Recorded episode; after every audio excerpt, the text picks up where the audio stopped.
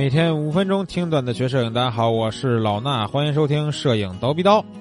今天咱们还是入坑学历史啊，这回讲讲什么呀？讲讲拍婚礼啊。之前其实也多多少少讲过，但是这次呢，讲一讲我是怎么拍上婚礼的吧。啊，其实，在当年我第一次拍婚礼的时候，我并不觉得自己以后还会拍婚礼啊，我不觉，我当时也不觉得这是一个，就是行业，你知道吗？我当时只是什么呀？我会拍摄，对吧？会拍照，然后呢，有朋友要结婚。啊，说你能，你既然是个摄影师，对吧？你能不能来帮我婚礼上拍两张照片？我说那就拍呗，对吧？我有相机，我还拿出去显摆呢，啊，是吧？婚礼上朋友一看，呵家伙，老衲可以拿一相机跟那咔咔拍，然后呢，我就答应了。答应完以后呢，我有点心虚，是吧？因为没什么没没拍过呀，没拍过婚礼，你这咔咔上手就帮人家去拍。这要是拍砸了怎么办呢？当然，当时其实也没有想过有什么情况会拍砸了，因为真是一次都没拍过婚礼，所以根本就没想过婚礼上拍照是一个什么样的体验啊。然后呢，我就在网上查，对吧？查查这个婚礼摄影啊，都有什么要拍的东西，有什么注意的事项？查了半天，我觉得也说的基本都是废话。为什么呀？因为就是把这个一些。国内外的婚礼的优秀的作品放在那儿，然后给你讲一讲，说这个东西要拍，那个东西要拍，哈，说的是那个道理。但是呢，我这我要拍这场婚礼上，你怎么能保证它就有这个内容呢？对吧？他怎么就能保证这个婚礼上新娘在抛这个手捧花的时候，他就能回头那么一看，拍到一张那样的照片呢？对吧？不一定。但是后来我发现啊，说的也不全是废话，确实有一些环节啊，就是每场婚礼都有的，对吧？大部分正常的婚礼都有。所以啊，这个网上看一些零碎的知识点呢，有有用，也也不是完全没用啊。然后呢，我就去拍摄，到了现场以后，我发现啊，我就跟一个傻子一样。为什么？因为我之前想的那些东西呢，我总在等，就是我在等说，哎，网上不是说那什么什么要拍吗？对吧？怎么还没有那什么什么的画面呢？等半天呢，也没有那个画面。然后我就干嘛呀？现场除了我以外，还有婚庆的摄影师啊，我就看人家拍什么，对吧？人家拍什么，我就拍什么。然后我发现，婚礼嘛，我的感觉应该是给新郎新娘拍照，对吧？结果婚庆那摄影师啊，跟那叭叭叭拍那个婚鞋，啊，咔咔咔拍那个戒指。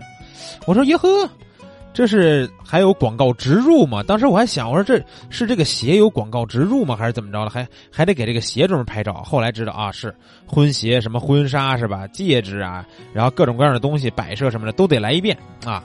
当时我不理解，所以呢，他们拍那个婚鞋，我也我也去拍两张，然后呢，他们拍什么该干什么呢？我就拍点干该干什么了。然后发现摄影师啊，婚庆的摄影师还会引导新人啊，其实在现场当了一个有点司仪的那个作用，因为司仪是在最后的典礼环节才会有的，对吧？在前期在屋里边的时候啊，这个摄影师、摄像师有时候就是嫌这个节奏太慢啊，我就发现他们就会引导这个。就是新人说啊，来来来，该干什么了干什么了啊，来戴胸花对吧？啊，不行，这没没戴好，重新戴一次，我再把补拍一下。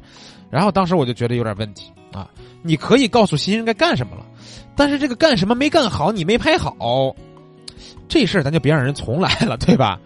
你说这人家结婚呢，还是在这给你表演一次结婚呢？所以啊，我。我在拍摄的过程中，如果有婚庆的摄影师，他们愿意这么去引导，就这么去引导。但是如果只有我，或者说我带着我的呃摄影师朋友们去拍的这个婚礼，就是我是完全把控现场图片部分的这个时候呢，我是不会引导新人重新做一遍什么，重新做一遍什么的，因为我觉得该有的流程你可以提醒他做，但是呢，让他重复的给你表演，这是一件非常不合理的事儿啊。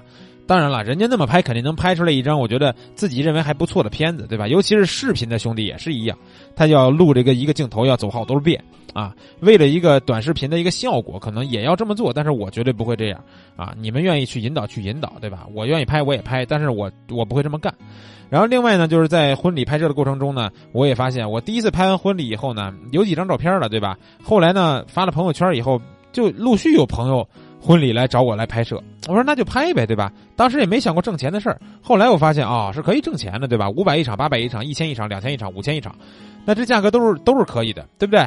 所以呢，后来就开开慢慢慢开始要价，要价以后呢，我发现还不光是跟单人去拍，还可以跟婚庆合作。但是呢，第一次跟婚庆合作的时候，就给我这整懵了啊。因为之前我认为这婚礼摄影嘛，我是摄影师，我肯定是我想拍什么，对吧？我怎么拍好看我就拍就行了。但是跟婚庆合作的时候，我发现婚庆人家给我一表单儿，你知道吗？这个有一表格，表格上面是你今天必须完成的拍摄的内容啊，都给你规定好了，对吧？钻戒几张，什么鞋几张，婚纱几张啊，然后新人堵门几张，数红包几张，哎，写的特别细。我一看这好啊，对吧？这都能当教学教学的那个教材了啊。然后我就按人家那要求拍，但是其实我真的没怎么跟婚庆合作过啊，因为跟婚庆合作的话，也只能是早期他们这个价格比较低的时候。后来呢，我基本都是以单独的身份去跟人家谈那个拍摄价格什么的，因为这样还能赚的多点嘛，对吧？谁不想赚的多点呢？但是从跟婚庆这里边，其实你可以学到什么呀？可以学到现场需要拍摄的很多细节，对吧？这个细节不一定是新人喜欢的，但是呢，婚庆肯定喜欢啊。然后我说这是什么呀？就是有一些布场，知道吧？布场那片子，新人可能就看一看凑，就热闹热闹得了，对吧？人家也主要看自己和亲戚朋友什么的照片，谁没事干盯着自己那婚庆布场的照片看呀？那不跟网上那个人家那个典礼上面那些不是婚庆的那些网站上那些宣传图一样吗？但是婚庆特别乐意你给他拍这个，拍的好看了以后，他哎贼夸奖你，对吧？以后还用你，小伙子。所以呢，布场是给婚庆拍的，基本上啊，新新人也需要，不是说完全不需要啊，只是没有那么强的需求。然后另外呢，就是一些合影啊，这合影呢，你觉得是真不怎么重要，对吧？所有人往那儿一站，咔咔咔，你坐那儿一下就半个小时啊，动都不带动的，就一直喊来三二一，好了，三二一，好了，啊。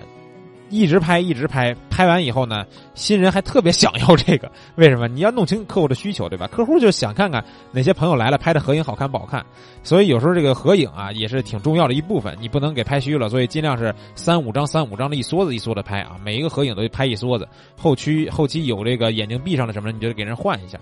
然后呢，在拍的过程中，你就发现你可以慢慢的学习，慢慢的进步。当然后来我也认识一些国内比较优秀的婚礼摄影师，对吧？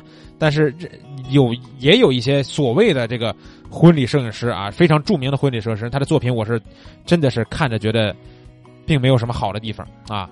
到现在为止啊，就那那种摄影师拍的那个照片，我也不觉得有什么好的地方啊，感觉很奇怪，对吧？把一些新锐的想法拿到了婚礼上，你自己喜欢。啊，客户真的喜欢吗？当然，肯定有喜欢新锐摄影的客户喜欢这种片子。但是，我觉得从我这种特别通俗的啊、特别低俗的大众审美来看，我还是接受不了有些人的片子啊。所以，大家要学习婚礼摄影的话，两个途径，对吧？第一个途径就是在网上学习，第二个途径是什么呢？就是多拍。你拍的过程中自然就能学习了。但是如果大家没有机会拍摄，对吧？或者是你现在马上就有一次拍摄，但是你不知道怎么拍的话，来听听我的婚礼课程啊。婚礼课程呢？一直啊，从上线以来都是一个良心价格啊，多良心的价格，一九九，我的天，真的，你在任何一个二三线、六七线、八九线、二三十线城市，你拍一场婚礼啊，咱就不说免费拍摄，但凡是给钱的，不能低于两百吧，对吧？不能低于两百吧？有低于两百拍过婚礼的，说咱们就不说是那种免费拍摄啊，就是付费有偿拍摄，有低于两百的留言告诉我，我看看你到底是哪儿的，把你的这个城市附上啊，我看到底哪儿这么惨。你怎么着拍一场婚礼能赚钱就赚回来了，对吧？而且这个婚礼的课程你学完以后，不只是赚一场的钱啊，但凡是周末啊有空的时候，都能干个兼职去赚点钱。以后包括你的器材钱，没准都给你赚回来。所以它是一套性价比极高的，可以让你直接变现的课程啊！看过的都说好，对不对？啊，怎么学呢？去我们蜂鸟微课堂的微信号啊，记住蜂鸟微课堂的微信号，直接搜呃不是直接输入“婚礼”俩字儿然后弹出来一个链接，你就直接去报名就行了。这课不用任何的优惠券，直接一九九的价格，没有没有二话，对吧？直接报名。行了，这期节目咱们就先聊到这儿啊。最后莫名其妙打了个广告，话不投机聊到这儿了啊，别怪我，咱们下期见。